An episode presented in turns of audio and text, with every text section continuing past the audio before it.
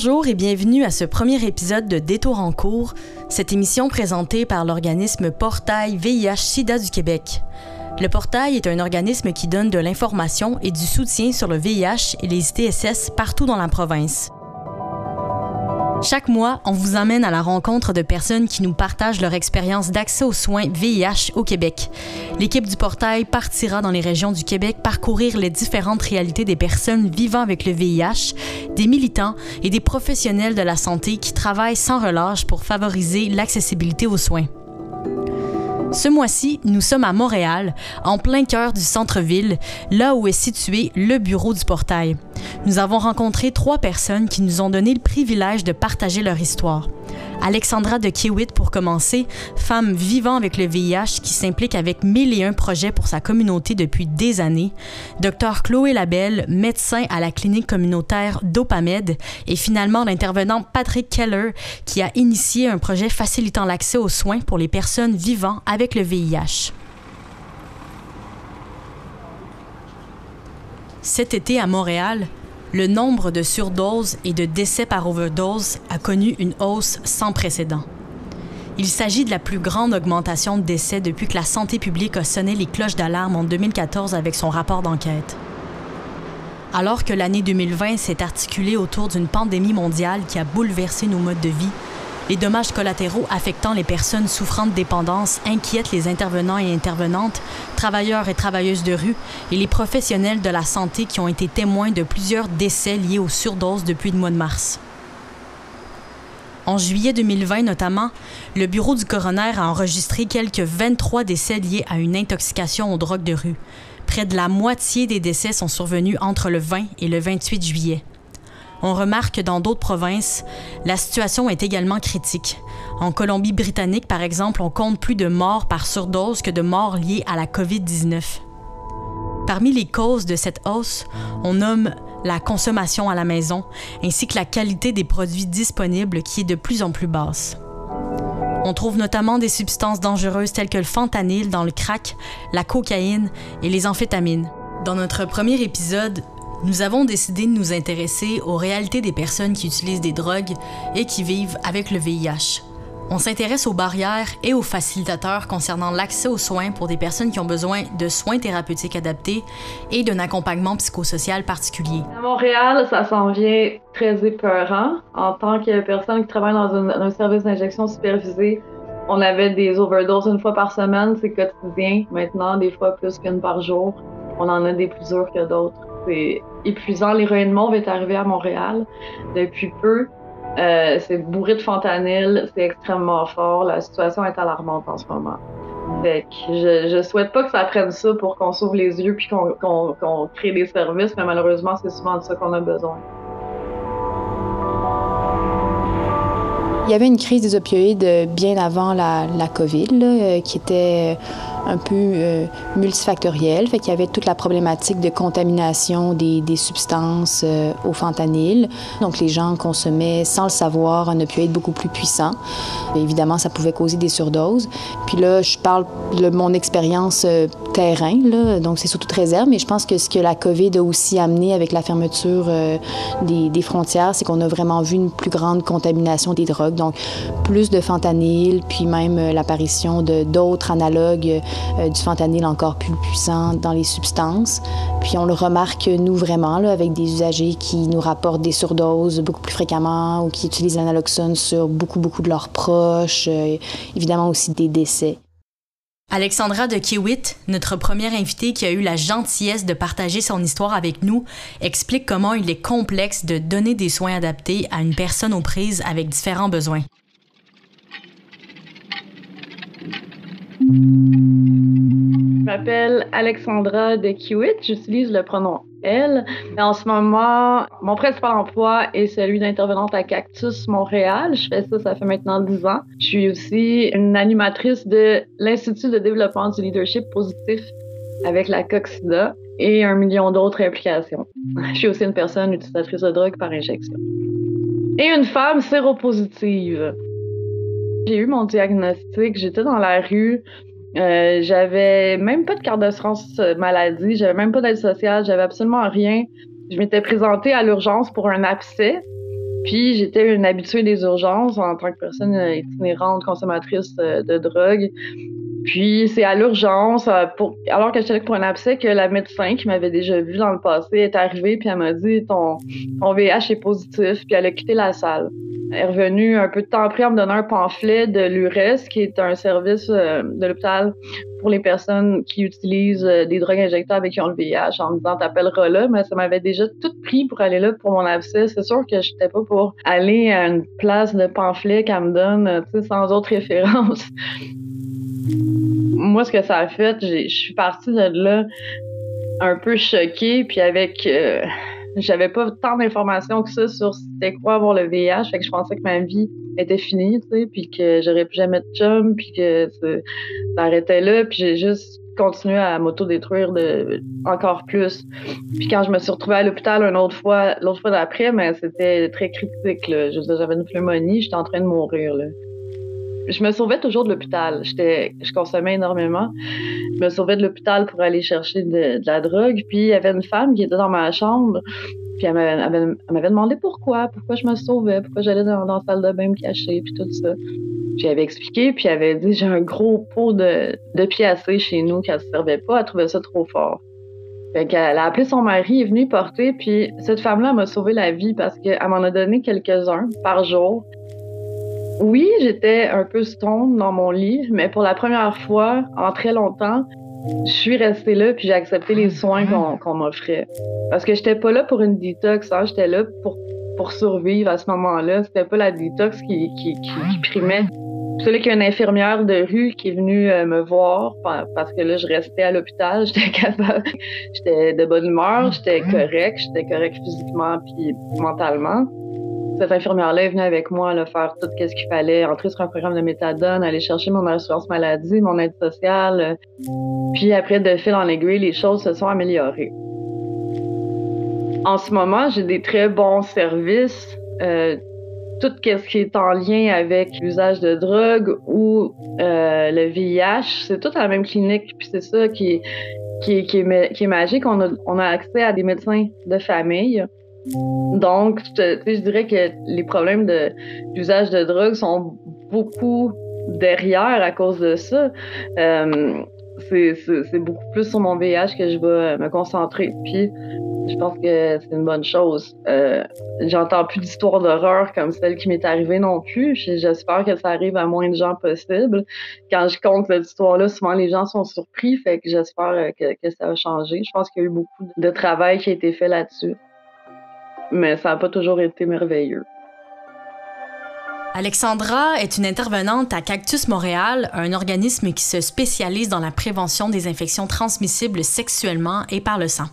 L'organisme offre plusieurs services d'accompagnement et de prévention auprès des personnes utilisatrices de drogue, des travailleuses du sexe et des personnes trans. Leur but premier est de favoriser la santé de ces personnes, de donner une voix à leurs préoccupations et à leurs besoins. L'approche que préconise Cactus Montréal est la réduction des méfaits. Pour les gens à la maison qui ne connaissent pas cette approche, la réduction des méfaits est une méthode d'intervention préconisée chez les utilisateurs et utilisatrices de drogue afin de réduire les risques liés à la consommation de substances. Ayant conscience qu'il est extrêmement difficile pour une personne ayant une dépendance d'arrêter de consommer, la réduction des méfaits tente d'encadrer l'usage des drogues pour éviter une aggravation de l'état de santé et amener la personne à se stabiliser davantage. Sans la prise de médication l'aidant à diminuer ses symptômes de sevrage, Alexandra aurait probablement rencontré plusieurs difficultés au traitement dont elle avait besoin pour soigner sa pneumonie et pour commencer la prise d'antirétroviraux. Bien, en fait, les, euh, les, personnes qui ont ce qu'on appelle un trouble de l'usage des opioïdes, c'est des gens qui ont euh, développé vraiment une consommation problématique euh, d'opiacés que ce soit des médicaments qui peuvent même qui leur être prescrits ou des opiacés qui se procurent euh, illicitement sur le marché noir, donc euh, par exemple euh, de l'héroïne. les gens vont être pris, si on veut, un peu dans un cercle vicieux où ils consomment, sont inconfortables, continuent à consommer, puis finalement finissent par ne plus y trouver beaucoup de plaisir, mais être pris un peu avec cette, cette consommation-là. Ce qu'on peut offrir euh, aux gens, nous, au niveau médical, c'est en effet ce qu'on appelle des traitements de, substitution avec euh, des, molécules qui permettent aux gens de, ne pas avoir de symptômes de sevrage, mais en même temps de ne pas être en état d'intoxication. Mais ces, traitements-là sont disponibles via une prescription médicale. Donc les gens ne peuvent pas se présenter tout simplement en pharmacie pour obtenir ces traitements. Il faut, euh, qu'ils aient accès à, un, médecin, ultimement.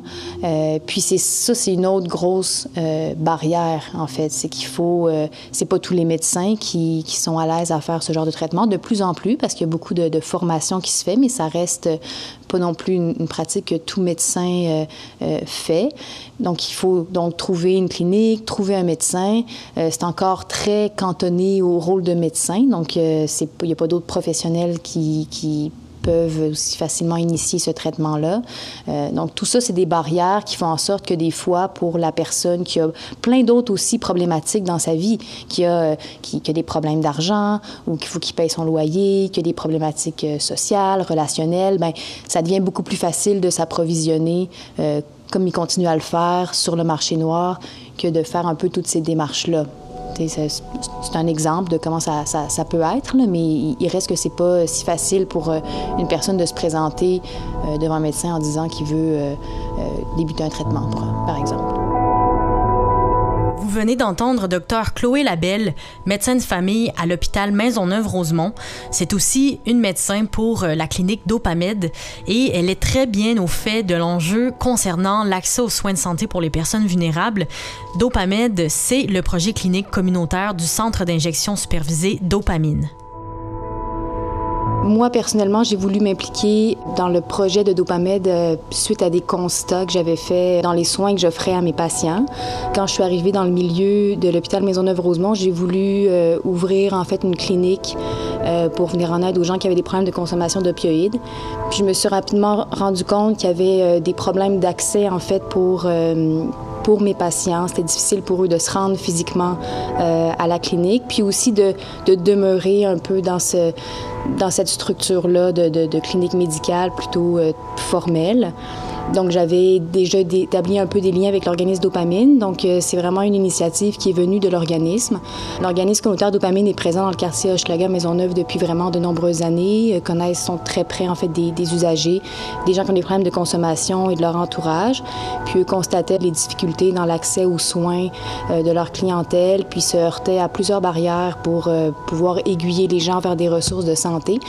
Donc, ils avaient ce projet-là depuis longtemps. Ils m'ont approché, moi, puis euh, mon collègue, Dr Louis-Christophe Juteau, pour mettre sur pied cette, clinique-là. Puis, nous constatant de notre côté les enjeux, on était aussi motivés à débuter ce projet-là. Nous, en fait, avant de commencer le projet de la clinique, on a fait des focus group avec les usagers. Donc, on est allé rencontrer les usagers pour voir un peu euh, qu'est-ce qu'ils pensaient de l'implantation d'une clinique qui offrirait des soins euh, en VIH, en hépatite C, en toxicomanie, mais aussi en médecine familiale. Puis pour voir un peu, en fait, de leurs expériences, quelles étaient les barrières aux soins. Puis ce qui ressortait, c'était beaucoup euh, l'éloignement géographique des soins par rapport à là où se trouvent les, les clientèles. particulièrement, je pense, pour la, le quartier Hochelaga-Maisonneuve. Donc, les gens qui, euh, qui ont accès à des soins, mais c'est éloigné géographiquement. Donc, ça fait en sorte que des fois, ils ne se présentent pas au rendez-vous ou ne font pas nécessairement leur suivi. On est encore, je pense, dans une structure de soins un peu rigide, où des fois, les gens sont pénalisés quand ils se présentent pas à leur rendez-vous. Donc, ce qui fait après des, des, des bris de soins, des gens qui sont perdus au suivi. Puis je pense que les gens nous nomment aussi qu'ils ont besoin d'endroits où recevoir leurs soins qui leur, euh, qui leur ressemblent, euh, des endroits où ils se sentent à l'aise de parler de leur consommation ou de leur comportement à risque. Puis peut-être que les milieux de cliniques traditionnelles euh, ne répondent pas tout à fait à ça. Les gens nous nomment encore qui, qui ressentent quand même des, des, des, préjugés, puis qui sont des fois réticents à confier un peu leur réalité aux, aux, soignants. Donc, je pense que le milieu communautaire ou les, cliniques communautaires offrent aussi un environnement qui ressemble plus aux gens dans lesquels ils se sentent en confiance. Puis je dirais que la grosse différence entre la clinique communautaire d'Opamed puis les milieux de soins plus traditionnels, il y en a plusieurs. Euh, D'abord, ben, l'implication, je pense, des pères. Euh, dès le début, dans le projet clinique communautaire, il y a des pères euh, qui ont été impliqués. Donc, c'est des usagers qui ont vécu une expérience de soins, souvent une expérience de traitement d'hépatite C, puis qui ont été impliqués dès le début dans la clinique, puis qui travaillent avec nous là, à chaque journée clinique, qui travaillent euh, en fait pour accueillir les, patients, euh, gérer la salle d'attente aussi, puis euh, ils, ils, sont là pour un peu faire le pont entre la personne qui arrive puis le bureau du médecin. Puis cette implication-là des, des pères, elle est très présente dans le projet Dopamed, puis euh, c'est pas quelque chose qu'on a l'habitude de voir dans le système de santé plus traditionnel, puis ça apporte euh, beaucoup, nous, à, la clinique. Les gens arrivent des fois avec beaucoup de questionnements, beaucoup d'anxiété, se demandent c'est qui le docteur que je vais rencontrer, est-ce qu'il va m'écouter? Donc, euh, les pères peuvent euh, répondre un peu à ces questions-là, ces inquiétudes-là. Ça fait que nous, quand on rencontre les gens, ils sont euh, souvent plus apaisés, si je peux dire. Euh, donc ça, c'est une première euh, grande différence. Euh, L'autre chose, je dirais, c'est qu'on on essaie le plus possible d'offrir vraiment des soins euh, globaux, donc euh, pas, fragmentés. Donc c'est pas juste une clinique de, traitement de troubles usage des opioïdes, c'est pas juste une clinique de VIH, c'est pas juste une clinique d'hépatite. Donc on fait de tout. On est deux médecins de famille aussi. Donc on, on répond, on essaie de répondre aux besoins des gens. Si par exemple quelqu'un est préoccupé par son diabète, puis il n'a pas envie nécessairement d'adresser sa consommation, ben nous on va adresser son, diabète. Donc on essaie euh, d'offrir tous les soins au même endroit. Ça a ses, ses enjeux. On, pas on, on rencontre nous-mêmes encore des, barrières. C'est loin d'être un modèle euh, parfait. Puis L'autre chose, bien évidemment, c'est sûr qu'avec la, présence des intervenants euh, communautaires, bien, ça nous permet de faire comme équipe des interventions qui sont beaucoup plus complètes que juste l'intervention médicale. Docteur Labelle mentionne que la présence de la paire aidance est très importante dans tout le processus de création de services pour accompagner les personnes vivant avec le VIH ou l'hépatite C et qui ont des problèmes de dépendance. L'extraordinaire travail d'Alexandra dans le milieu communautaire montre qu'il est possible de faciliter l'accessibilité aux soins de santé en s'adaptant en amont à différentes problématiques vécues par les personnes. Je m'implique dans le milieu communautaire, ça fait maintenant plus de dix ans. J'ai commencé en étant une rédactrice pour l'injecteur. C'est un journal qui est fait par et pour les personnes utilisatrices de drogue. Et ça m'a vraiment ouvert énormément de portes parce que ça m'a permis de participer à plein de comités. Entre autres, j'étais sur le comité de mise en place pour les services d'injection supervisés à Montréal. Une belle aventure qui a mené à l'ouverture de ces services-là. Euh, je suis aussi sur plusieurs euh, conseils d'administration. J'ai cofondé l'Association canadienne des personnes utilisatrices de drogue. Euh, je suis aussi sur le, conseil d'administration de CATI et sur celui du réseau juridique VIH. Et à part les, les emplois que j'ai, ces implications-là, je vais m'arrêter là parce que je pense que ça prendrait plus que 15 minutes. J'ai eu la chance de pouvoir commencer à m'impliquer dans, dans, le milieu communautaire de par mon travail. Puis quand j'ai arrêté de travailler là, les gens continuent à m'appeler pour que je continue mon implication parce que je pense que j'étais quand même pas pire. Puis euh, c'est aussi c'est quelque chose qui me tient à cœur, ça fait partie de ma vie. Je suis une femme séropositive. Euh, j'ai l'expérience de consommation de drogue par injection, fait que j'ai toujours euh, voulu jouer le rôle d'agent de changement en fait pour que les services qui nous sont donnés soient améliorés. Je suis persuadée que quand on veut créer un service pour des personnes spécifiques, il faut que ces personnes-là soient incluses dans toute la mise en place des services pour s'assurer que ça réponde à nos besoins.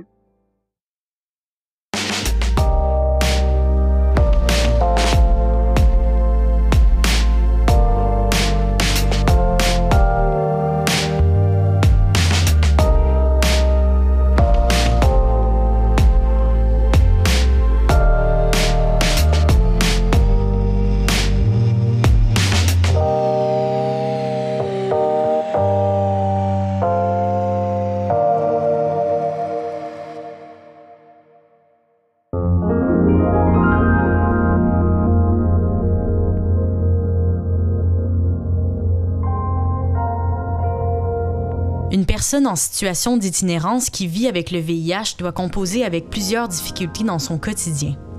Vivre dans la rue, c'est vivre dans une constante instabilité.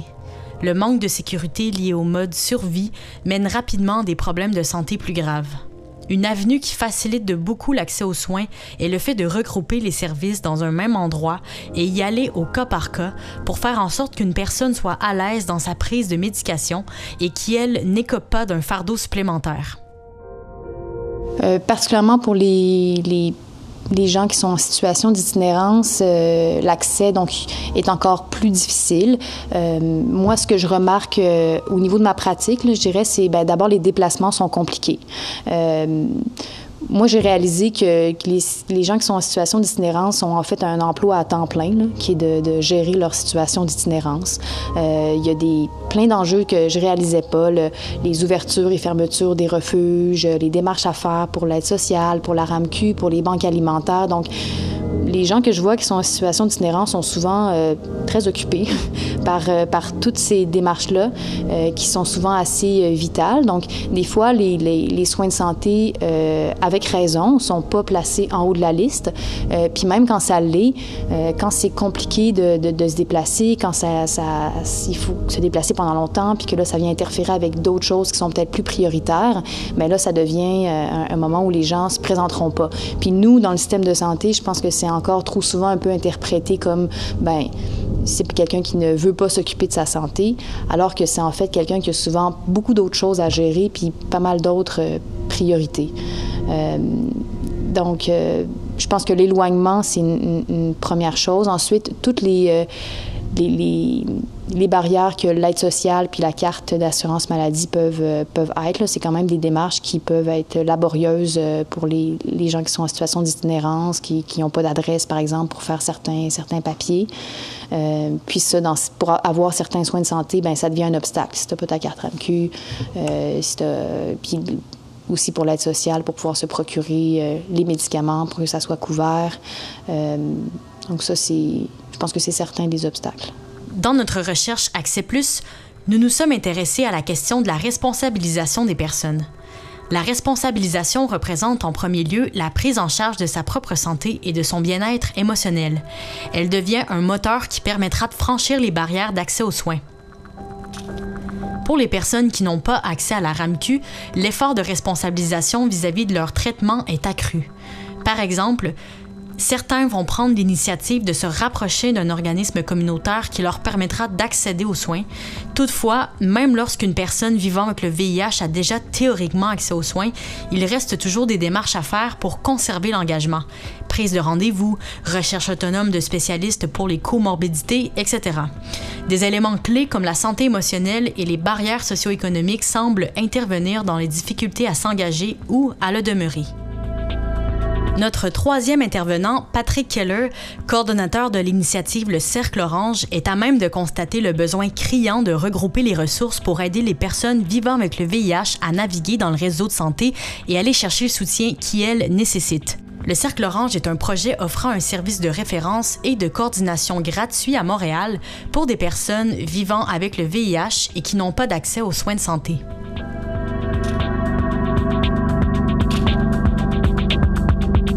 J'ai commencé à travailler dans le milieu communautaire VIH il y a environ 10 ans. J'ai commencé euh, un peu par hasard comme euh, coordinateur des bénévoles et j'ai fait ça pendant deux ans puis j'ai vraiment aimé ça. J'aimais beaucoup l'approche euh, réduction de méfaits. Finalement, je me suis trouvé avec un, rôle plus intervenant en travaillant one-on-one avec des personnes vivant avec le VIH. Et le besoin que je voyais le plus souvent, c'était des gens qui sont arrivés euh, sans accès aux soins, sans aucune idée comment euh, trouver un médecin de famille, comment payer pour les médicaments VIH qui sont très très chers. Euh, selon moi, l'enjeu que je vois le plus souvent, c'est pas un manque de ressources à Montréal, c'est vraiment comment les trouver et comment les, les faire travailler ensemble les harmoniser. Les programmes d'accès compassionnel existent déjà, où les compagnies pharmaceutiques vont fournir le coût des médicaments. Il y a plusieurs médecins à Montréal qui sont prêts à accepter des patients sans frais. Il y a des organisations juridiques sans frais pour soutenir des gens à obtenir un carte RAMQ ou avec leurs enjeux d'immigration. Il y a des, organisations communautaires aussi. il y a beaucoup de monde à Montréal qui sont prêts à, soutenir la population. C'est juste une question de, de comment naviguer le système. Sans aide, c'est très, très difficile. Puis je trouve aussi que tous ces ressources-là ne se parlent pas très souvent. Ils sont tous déconnectés. Selon moi, ça, c'est le vrai enjeu. Un autre enjeu que je, je vois très souvent, c'est la question de comment avoir accès à la population. Euh, c'est une population qui, des fois, est très difficile de, trouver. Euh, mettons, c'est des gens qui, qui arrivent d'ailleurs, sans Internet, sans, sans ordinateur, ou euh, des personnes qui habitent à Montréal, mais qui sont dans les situations d'itinérance. Donc, euh, d'avoir accès à la population, parfois, c'est un enjeu. Puis après, la question, c'est comment est-ce qu'on va réunir la population avec les ressources? Et c'est pas pas juste des questions médicaux, c'est aussi euh, les besoins les besoins plus spécifiques. Euh, mettons, si c'est quelqu'un qui parle juste espagnol, bon, on va on va les jumeler avec un médecin qui parle espagnol. Euh, si c'est euh, quelqu'un avec la mobilité réduite, on va assurer de de référer la personne à une clinique qui est dans le coin. Si c'est quelqu'un qui n'est pas peut-être prêt à divulguer les statuts ou euh, qui est moins à l'aise euh, d'aller à une clinique dans leur coin, bon, on va référer cette personne à une clinique plus loin. Donc, euh, c'est pas juste des questions médicaux, mais aussi euh, c'est vraiment de comment euh, connaître la, les besoins de la personne et, et, avoir un système qui nous permet de référer chaque personne aux ressources qui correspondent exactement euh, à leurs besoins. Ben, le socle orange, euh, le message que ben, je répète ça assez souvent. Le but, c'est vraiment pas de réinventer la roue. Mm -hmm. C'est de prendre ce qui existe déjà à Montréal et de le mettre ensemble d'une manière efficace et facile à naviguer. Donc ça, c'est la première chose qu'on fait en, idée de ce qui existe. Puis euh, on a comme trois volets dans le projet. Un volet médical. Euh, maintenant, ça comprend six cliniques privées, euh, trois hôpitaux, environ 40 euh, médecins et les infirmières et les travailleurs sociaux. Aussi, on, on, est des gens avec les, prises de sang, les dépistages. Le volet légal, c'est pour assurer que la population, les, gens qu'on réfère, on, sont soutenus pour obtenir un 4MQ éventuellement, et aussi avec les enjeux légaux euh, par rapport à la non-divulgation du VIH. Et le volet communautaire, c'est pour répondre aux besoins plus spécifiques. Euh, c'est des organisations VIH, mais aussi des autres organisations communautaires qui est des travailleuses de sexe ou les consommateurs de drogue ou euh, des choses comme ça. Donc, euh, avec ces trois volets-là, on réfère des, personnes à travers le projet et on fait un suivi aux trois mois pour assurer la continu continuité des services. On a plusieurs objectifs avec le projet. Euh, on a lancé le projet en décembre 2019. C'est financé pendant deux ans par Vive Healthcare. Euh, pendant ce temps-là, euh, l'objectif est de référer 100 personnes. On a déjà référé 41, donc on est pas mal on the way. Et dans ce groupe-là, on veut que euh, 100%, 100% des gens aient accès initial au traitement. 90% ont une charge virale indétectable. 80% font un suivi régulier avec un médecin de famille et 60% prennent des étapes pour obtenir un 4MQ à la fin.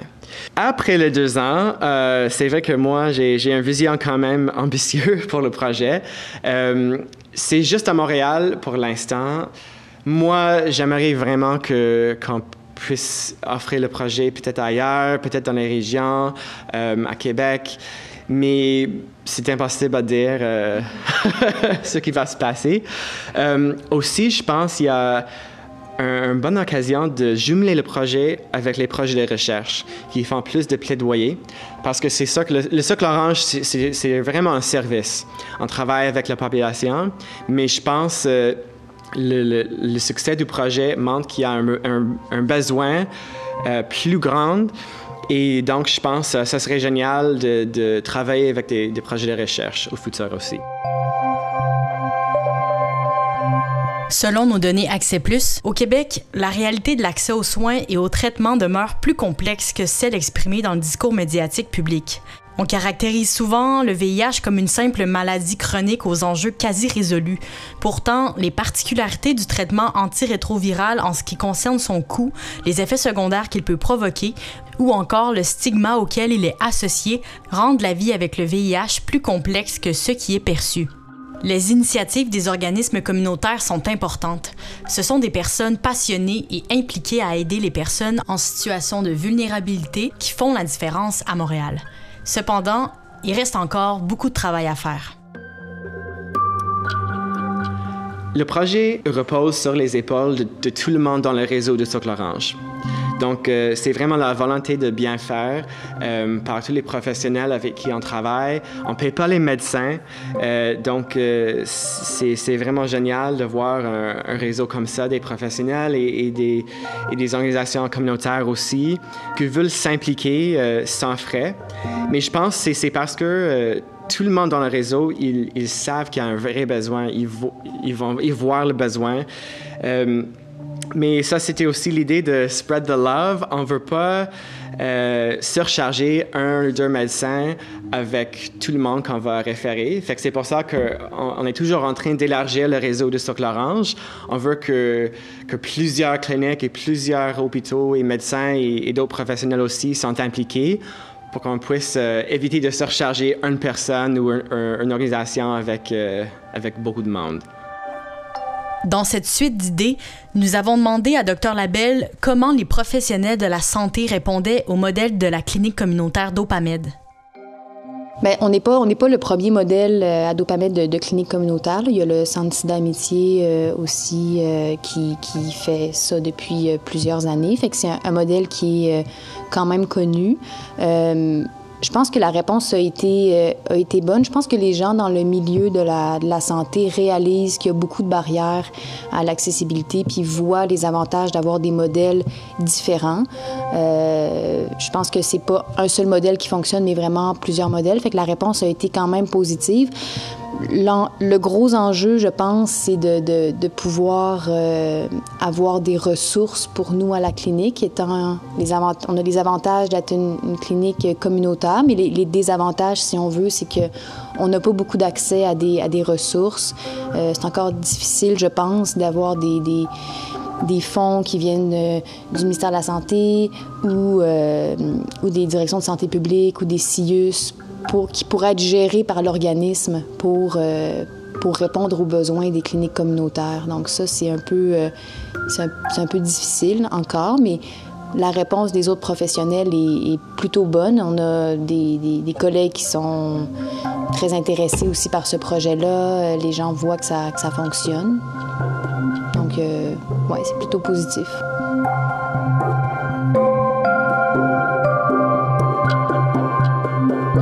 Relation que les personnes établissent avec les professionnels de la santé influence l'accès aux soins et aux traitements ainsi que la qualité de ces derniers. La relation entre le patient et le médecin se base principalement sur la confiance et la création d'une alliance entre eux.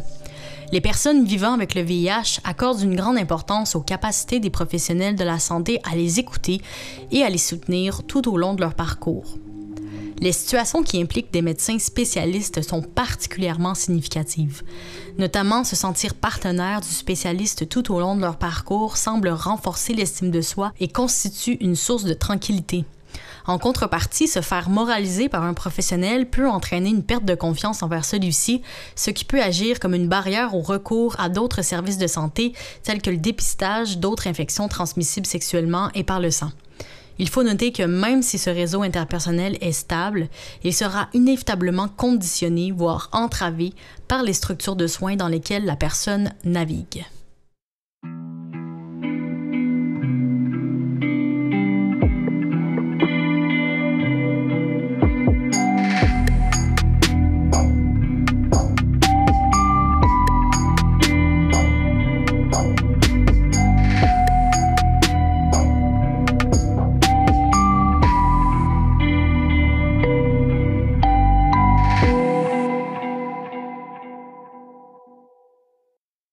Conclure, nous avons demandé à nos invités quels étaient leurs rêves, leurs défis et leurs objectifs pour le futur de leurs projets respectifs et pour l'accessibilité aux soins des personnes vivant avec le VIH.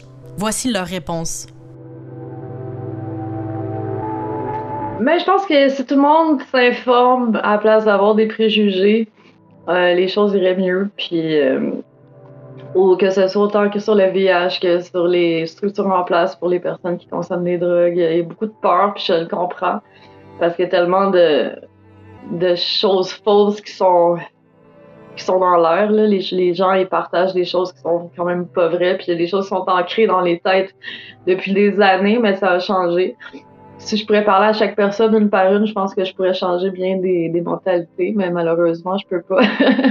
mais euh, c'est ça. Je pense que de, s'informer sur les sujets qu'on connaît pas, c'est la meilleure chose à faire, puis d'être curieux. Il y ait plus de services euh, d'injection supervisés, plus accessibles, évidemment avec plus de services à l'intérieur, qu'il y ait des, euh, des, OPS qu'on appelle, Overdose Prevention Service, services de prévention des overdoses qui sont un peu moins euh, institutionnalisés, disons, euh, où est-ce que les, les, gens auraient plus libre accès. Euh, de, de, continuer à avoir des services comme on a en temps de COVID parce que c'est une chose qui a changé pour le positif en ce moment. Puis euh, d'avoir des traitements injectables aussi, puis accès à de l'héroïne médicinale. Euh, toutes ces choses-là, ça, l'aiderait à réduire euh, les transmissions, ça c'est sûr. Puis euh, pour, ben, pour, les personnes qui consomment, on comprend quand même que c'est 74% des personnes qui consomment par injection à Montréal, en tout cas 74, c'est proche de ça, qui ont l'hépatite C. Puis 18% je pense, qui ont le VIH. C'est énorme. Fait qu'en créant plus de services euh, pour les personnes utilisatrices de drogue par injectable, je pense qu'on pourrait réduire ces chiffres-là. En ce moment, on, offre des soins, je dirais, une journée par semaine à la clinique Dopamed. Puis c'est sûr que dans nos objectifs, on, aimerait pouvoir en faire plus. Euh, les besoins sont là de toute façon pour, euh, pour qu'on en fasse plus. Euh, ce qui est limitant pour l'instant, puis les, projets sur lesquels on travaille, c'est de pouvoir avoir, entre autres, une infirmière ou un infirmier avec nous. Et en ce moment, c'est un gros euh, besoin. On, on, on dit qu'on offre beaucoup de choses sur place, mais il y a encore besoin de choses aussi élémentaires que pouvoir faire une prise de sang sur place. Ça, c'est un, un, gros obstacle. Donc, euh, un rêve serait pouvoir d'avoir euh, un peu plus de, professionnels pour qu'on puisse vraiment atteindre cet objectif-là d'offrir un peu tout à la même place. Puis les le rêve ultime serait d'avoir euh, du personnel infirmier peut-être, puis peut-être quelqu'un en santé mentale aussi pour pouvoir nous, euh, nous appuyer, puis éventuellement pouvoir offrir plus de temps aussi à cette clinique-là. Puis après, au, nombre d'organismes communautaires, puis je suis pas une spécialiste du milieu communautaire, mais je pense qu'il y a beaucoup d'organismes communautaires à Montréal. Je pense que ce genre de projet-là de clinique communautaire pourrait être réalisé après dans d'autres euh, dans d'autres endroits où les, les intervenants, les directeurs d'organismes voient chez leur la, leur population des besoins de santé qui sont pas répondus par le, par le système actuel. Donc, si Dopamed pouvait faire des petits, ça serait, ça serait beau. Le fait d'être un organisme communautaire, une clinique communautaire, euh, fait en sorte que c'est difficile d'avoir de, de l'argent qui vient euh, du système public, euh, puis d'avoir de l'argent qui puisse être géré par le milieu communautaire pour vraiment répondre à nos besoins. Euh, je pense que ça, c'est vraiment un, enjeu, puis même une, amélioration qui pourrait y avoir à, long terme dans le système, de pouvoir avoir euh, justement des fonds pour les projets cliniques communautaires, mais qui seraient vraiment gérés par les organismes à but non lucratif qui connaissent les populations marginalisées. Donc ça, c'est, je dirais que c'est la principale, c'est une, grosse difficulté. Là. Parce que sinon, les gens sont plutôt enthousiasmés par le, par le projet. Je pense qu'il y a beaucoup de gens qui souhaiteraient participer. Euh, maintenant, c'est d'avoir justement les, les fonds pour euh, pouvoir engager quelqu'un.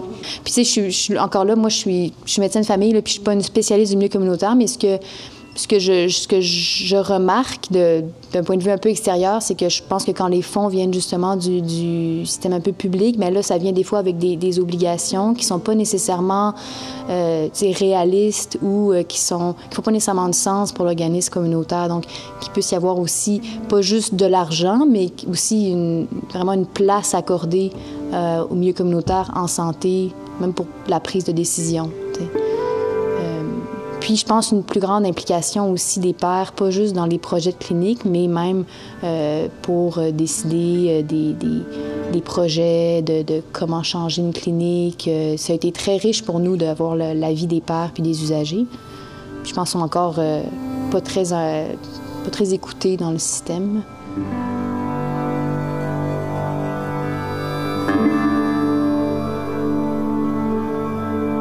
Mon rêve pour l'accès aux soins, ça serait un, accès vraiment universel. Je pense que tout le monde, euh, tout le monde vivant avec le VIH, toute personne vivant avec le VIH mérite un, soin, des soins de santé. Donc, euh, je pense que euh, c'est pas juste de, dire ah ben toi, tu as un statut spécifique tu as un accès comme à 100% aux soins et toi, tu n'as pas de carte, fait que tu as zéro. C'est injuste selon moi, fait que je pense idéalement, dans un monde idéal, ça serait un, soin pour tout le monde. Nos invités ont mis cœur et âme dans leurs projets respectifs pour faciliter les soins de santé aux personnes marginalisées de notre société. On constate qu'il y a encore beaucoup de chemin à faire pour que les personnes vivant avec le VIH à Montréal soient accompagnées dans la complexité des enjeux qui les touchent. Il y a également beaucoup à faire pour déconstruire nos préjugés concernant la dépendance à la consommation de drogue on a vu que des solutions concrètes peuvent être appliquées pour réduire les dangers associés à la consommation, pour protéger les personnes en situation d'itinérance et protéger les travailleuses du sexe. La solution vient aussi de l'implication de personnes comme Alexandra, qui connaissent et savent quels sont les besoins et les enjeux pour les personnes vivant avec le VIH et d'autres problématiques qui viennent affecter leur mode de vie. Merci d'avoir été à l'écoute de ce premier épisode de Détour en cours. N'hésitez pas à partager l'émission, nous avons vraiment besoin de votre amour. Merci encore à nos participants et participantes Alexandra de Kiewit, Dr Chloé Labelle et Patrick Keller pour leur témoignage et leur engagement. Si vous avez des questions ou vous avez besoin d'un soutien, n'hésitez pas à nous contacter au 514-523-4636 ou à nous écrire via le site du portail VIH-Sida du Québec.